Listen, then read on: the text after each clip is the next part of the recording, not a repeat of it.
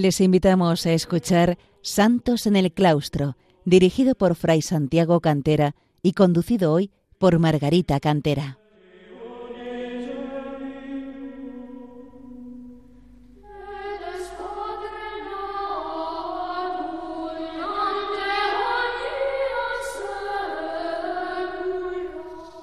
Queridos oyentes de Radio María, bienvenidos al programa Santos en el Claustro, en el que queremos acercar a los hombres de nuestro tiempo el ejemplo de tantos monjes y monjas que a lo largo de los siglos han alcanzado la santidad en su vida retirada de oración y sacrificio en el claustro de los monasterios. Siguiendo la trayectoria de las primeras santas cistercienses, hoy vamos a contemplar a tres hermanas pertenecientes a la Casa Real portuguesa, Santa Teresa y la Beata Mafalda, reinas de Castilla por sus matrimonios, y la Beata Sancha. Es evidente que la santidad de estas tres hermanas y monjas cistercienses es un reflejo de la profunda religiosidad que se vivía en las cortes hispánicas del momento. Y digo hispánicas porque aunque fuesen portuguesas de nacimiento, por sus familias se enlazaban con las otras casas reales de Aragón y Castilla y León, como iremos explicando, y son contemporáneas de nuestro rey San Fernando. Nuestras santas son hijas del rey Sancho I de Portugal y de su esposa Dulce, perteneciente a la Casa Real de Aragón, pues era hija del conde de Barcelona Ramón Berenguer IV. Teresa era la hija primogénita, y sabemos que nació en torno a 1175, sin que se pueda precisar ni la fecha ni el lugar de nacimiento, aunque posiblemente este fue Coimbra. Cuando contaba siete años, fue llevada a la corte de su abuelo, el rey Alfonso I de Portugal, que a su vez era nieto del monarca leonés Alfonso VI por su madre Teresa. Los cronistas dicen que en la corte la niña hacía las delicias de todos los que estaban cerca de ella. La niña salió tan hermosa que arrebataba la atención de cuantos la miraban, nos dice el historiador Padre Flórez. Su donaire, sus gracias y su belleza obligaron al abuelo don Alfonso a llevarla a palacio luego que cumplió siete años. Y no hallaba recreo en los negocios y fatigas de Estado más que la compañía de la nieta, porque sobre sus gracias naturales tenía un juicio y discreción superior a la edad, con unas dotes y prendas sobrenaturales en el alma que la hacían parecer una imagen pintada por mano del soberano artífice, para tener en ella sus complacencias. De su educación se ocupó especialmente una dama llamada Doña Godo, que marcaría de modo indeleble su espiritualidad, además de su formación cultural, inculcando a la niña una profunda piedad. Y sería su compañera y apoyo tanto en los momentos alegres de su vida como en los difíciles que tuvo que sufrir. Una muestra de su piedad es la intensa devoción que demostraba al oír la misa, pues según dice un historiador, la misa la oía toda de rodillas, sin apartar los ojos del altar ni distraerse a la más mínima palabra.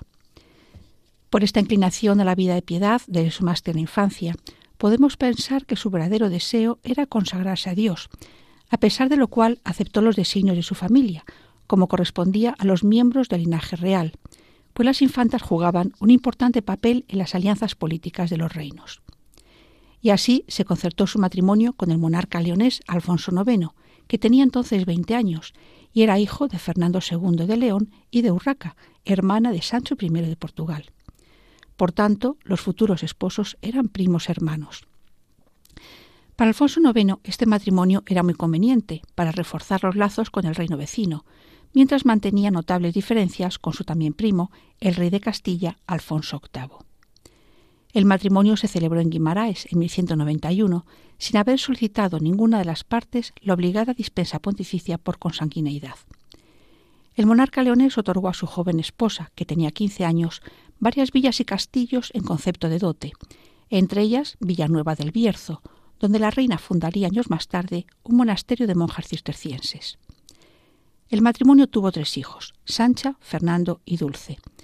Pero el cercano parentesco de Teresa y Alfonso provocó desde el principio el recelo de la Iglesia hacia el matrimonio, siendo finalmente declarado ilegítimo por el Papa después de un largo proceso en que se analizaron tanto las razones a favor como en contra del mismo.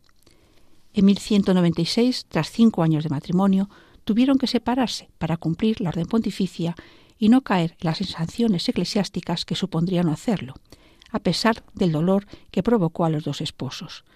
Pues es cierto que el matrimonio había sido acordado por intereses políticos, había surgido entre ellos un sincero amor, como se verá en el apoyo que el rey prestó a Teresa años después, cuando necesitó su ayuda militar para frenar las injusticias realizadas por su hermana, el monarca Alfonso II. La separación de su esposo conllevó para nuestra santa otro dolor añadido, la separación de dos de sus hijos, pues al regresar a Portugal llevó consigo a la pequeña infanta Dulce, mientras que sus hermanos mayores quedaron en la corte leonesa de cara a la continuidad de esa casa real, ya que pese a la declaración de nulidad del matrimonio, sus hijos fueron legitimados y reconocidos como herederos del trono. De nuevo en su tierra, Teresa no buscó un segundo matrimonio, como era habitual en su estatus social, sino que se volcó, además de en cuidar a su hija, en obras benéficas, especialmente hacia monasterios. En esta labor ya mostró una especial preferencia por orden del Cister, tanto que fue la introductora de su espiritualidad en monacato femenino portugués.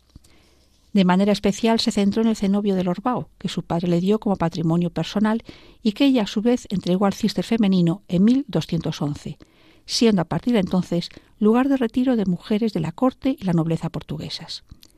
Y siguiendo su ejemplo y este modelo monástico, más tarde sus hermanas fundaron otros cenobios, Sancha el de Celas, en Coimbra, y Mafalda el de Arouca. Por su parte, Teresa visitaba con frecuencia diversos monasterios, pero de manera especial el del Orbao, donde se entregaba a la atención de las monjas, especialmente de las ancianas y enfermas, sin admitir ningún trato preferente por su condición real. Aunque algunos historiadores afirman que con el tiempo tomó el hábito cisterciense, es posible que no llegara a profesar como monja, aunque siempre vivió la espiritualidad monástica aun en medio de la corte y, como digo, pasaba muchas temporadas en los claustros. Junto a esta vida cercana a la monástica, Teresa no se desentendió de las obligaciones de la corte y de las familiares. Al fallecer su madre en 1198, asumió el cuidado y educación de sus hermanas menores, entre ellas Sancha y Mafalda, que también mostraron desde muy pronto su gusto por la vida monástica. Pero la estancia en la corte no fue fácil ni para Teresa ni para sus hermanas. Su padre, Sancho I, al fallecer en 1211, había dejado para ellas un patrimonio suficiente y especialmente ciertas villas. Pero su hermano, Illarrey, Alfonso II, dio muestras muy pronto de una notable ambición de poder y económica, y quiso controlar tanto los bienes de las tres hermanas como otros dejados a los demás hermanos.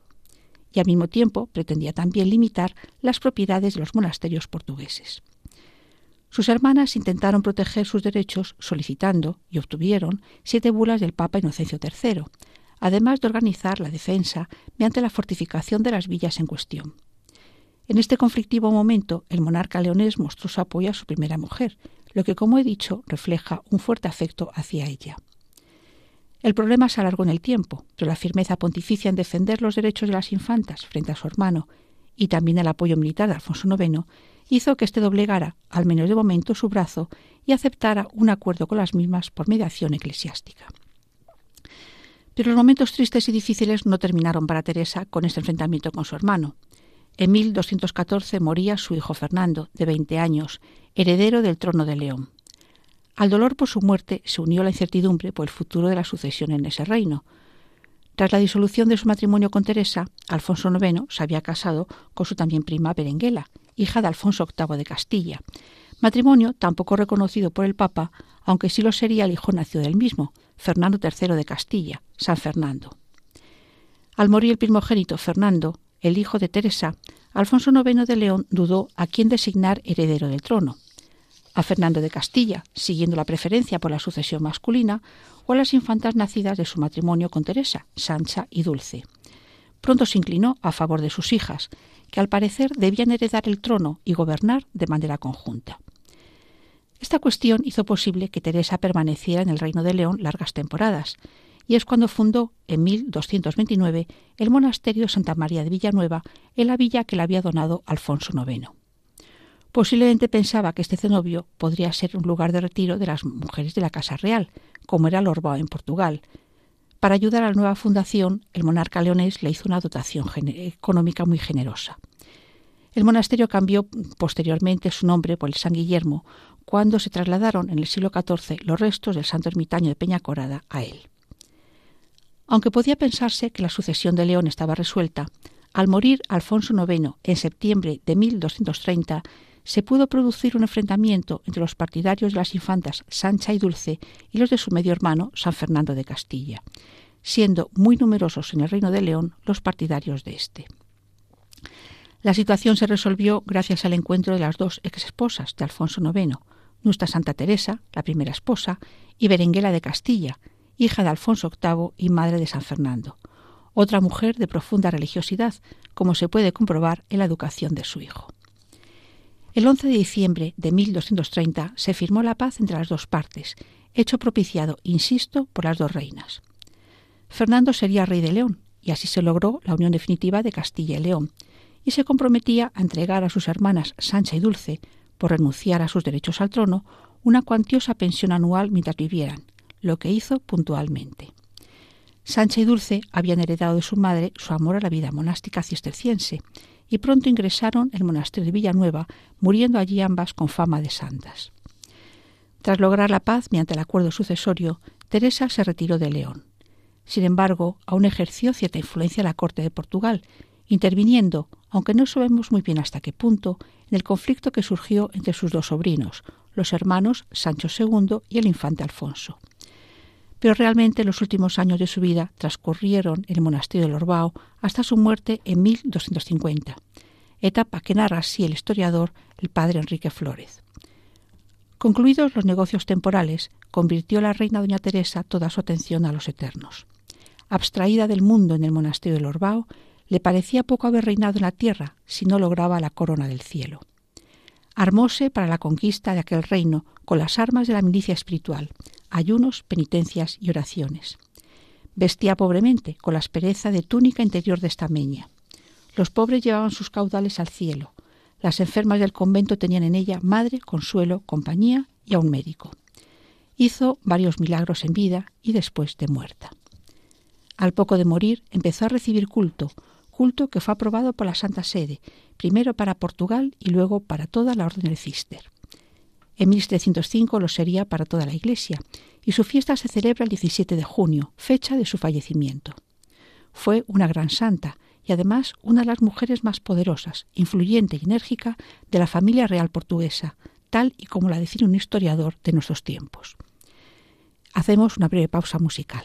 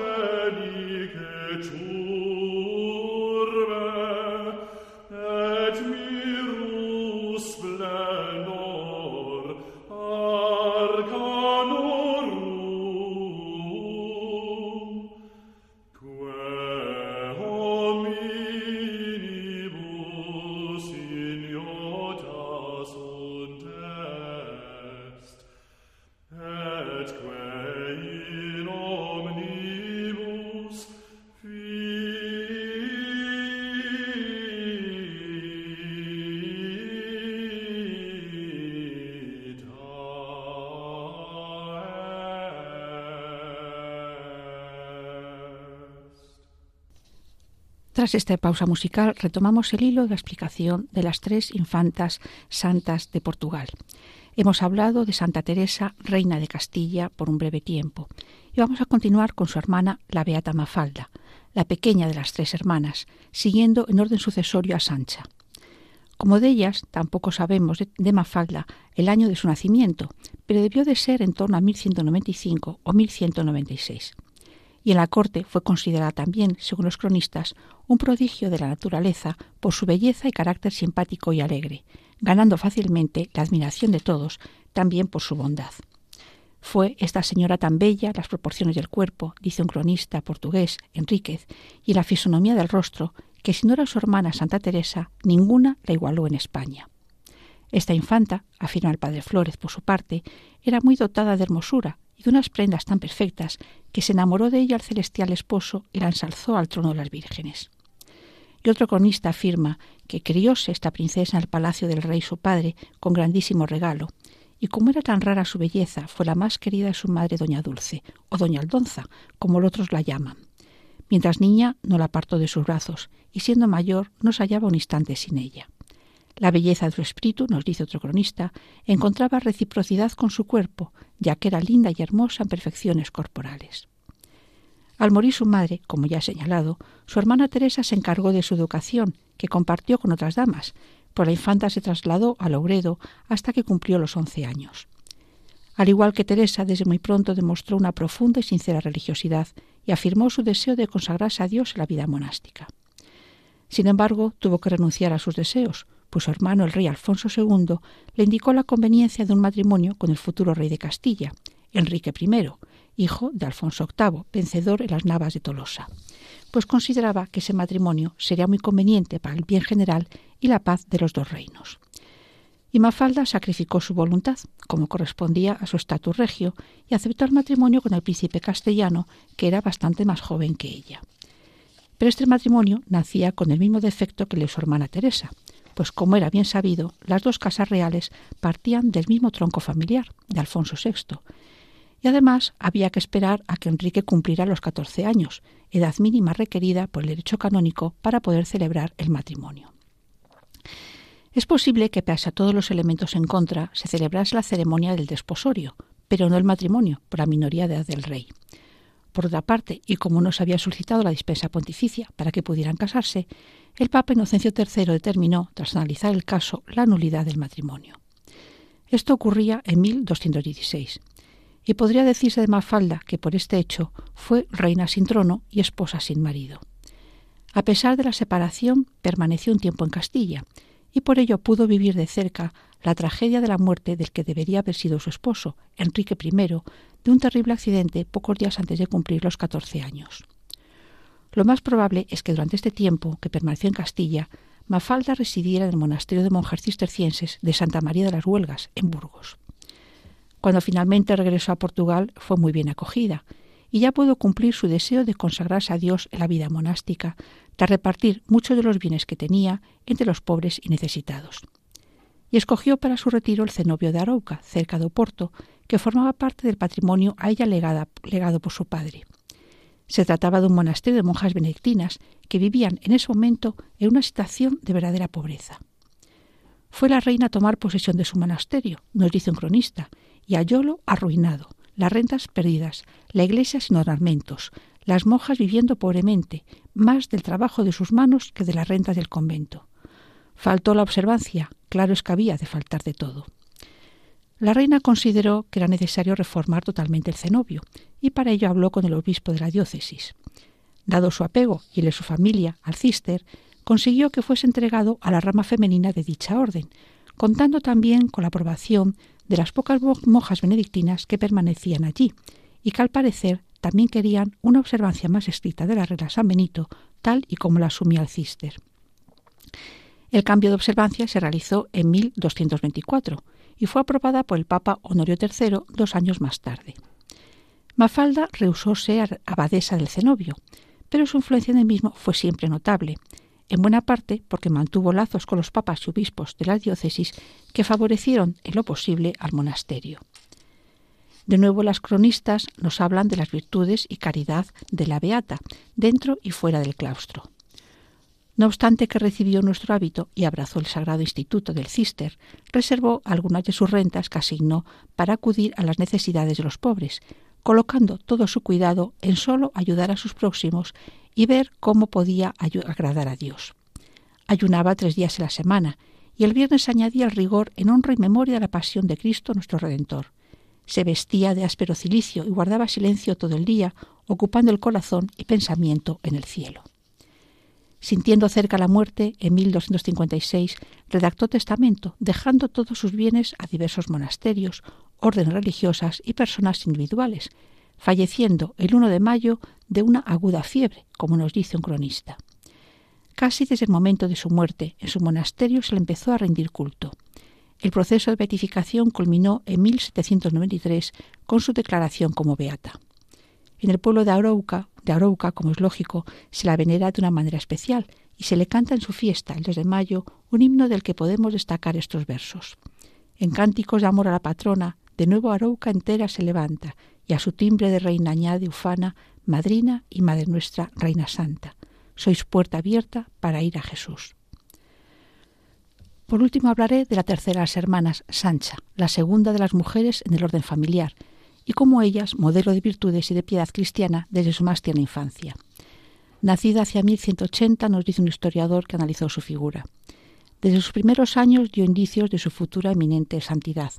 Apenas había tocado Sancha el uso de la razón cuando se notó en ella una tierna devoción para con la Santísima Virgen, quedándose como estática y fuera de sí siempre que fijaba la vista en alguna imagen de Nuestra Señora. Y esta entrañable devoción mariana unía un espíritu de penitencia y sacrificio superior a lo que se esperaba de su corta edad, y un anhelo de socorrer a los necesitados, al tiempo que intentaba ocultar a los ayudados su personalidad para no recibir más que la gratitud de Dios, no el reconocimiento de los hombres. Y aunque permanecía en la corte, anhelando el poder retirarse del mundo, vivía la misma con una austeridad más propia de la vida monástica que del puesto social y político que ocupaba. Cuando recibió de su padre la vía de Alenquer, no voy a recordar los problemas surgidos con su hermano por querer esta apropiarse el patrimonio de sus hermanas, se retiró a dicho lugar para escapar del bullicio de la corte. Pronto supo que en la villa había un grupo de mujeres que en una casa particular vivían como religiosas y en gran pobreza. Además de ayudarlas económicamente, Sánchez empezó a planificar su futuro personal y el de estas mujeres. Y este es el origen de la fundación del monasterio de Santa María de Celas, en Coimbra, a donde se trasladaron las reclusas mencionadas. Y siguiendo el ejemplo de su hermana Teresa y su vinculación al cister, en 1216 adoptaron esta forma de vida monástica. Y allí profesó Sancha con el hábito blanco de la orden. Este paso fue precedido por otro muy significativo. Dentro de la política matrimonial de los monarcas del momento, parece muy probable que el joven rey castellano Fernando III, San Fernando, solicitase la mano de la infanta, pero ella hizo entonces público voto de castidad para evitar las presiones que su hermano, el monarca portugués, podía pretender ejercer sobre ella para que aceptase dicho enlace. Tras emitir el voto de castidad, se retiró definitivamente de la corte para vivir como simple monja en su fundación cisterciense de Celas. Y allí llevó a su culminación su ya arraigada vida de oración y penitencia que vivía desde sus primeros años. Cuentan los cronistas de los Cister que en los trabajos del monasterio nunca se distinguió de las demás monjas por ningún privilegio o exención derivados de su condición real, sino que buscaba con asiduidad todo aquello que era más desagradable a la naturaleza, como si fuera la religiosa más pobre de la casa. Su desbordante caridad se manifestó de muy diversas maneras a lo largo de su vida, y de un modo especial con muy generosas donaciones a favor de diversos conventos de franciscanos, pues fue también la gran protectora de esta orden en sus momentos iniciales en Portugal. Sancha falleció el año 1229. En el momento de su muerte estaba presente su hermana Teresa, Santa Teresa de Portugal, pues avisada de la grave enfermedad que la quejaba, quiso acompañarla en sus últimos instantes de vida. Su cuerpo fue trasladado, por disposición de Teresa, al monasterio de Lorbao, donde ella vivía. Y como en el caso de sus hermanas, inmediatamente su tumba se convirtió en lugar de peregrinación de numerosos fieles que pedían su, su intercesión para la curación de todo tipo de enfermedades. Su fama de santidad y los milagros que empezaron a producirse apoyaron la causa de beatificación, que culminó en 1705. Su fiesta se celebra el 13 de marzo, recordando la fecha de su muerte. Deseando que el ejemplo de esas tres infantas portuguesas, tan vinculadas a nuestra propia historia nacional, nos sirva de ejemplo para fomentar nuestra devoción eucarística y mariana, les recuerdo que pueden escuchar de nuevo este programa en el podcast, así como ponerse en contacto por escrito con nosotros en el correo electrónico santosnelclaustro arroba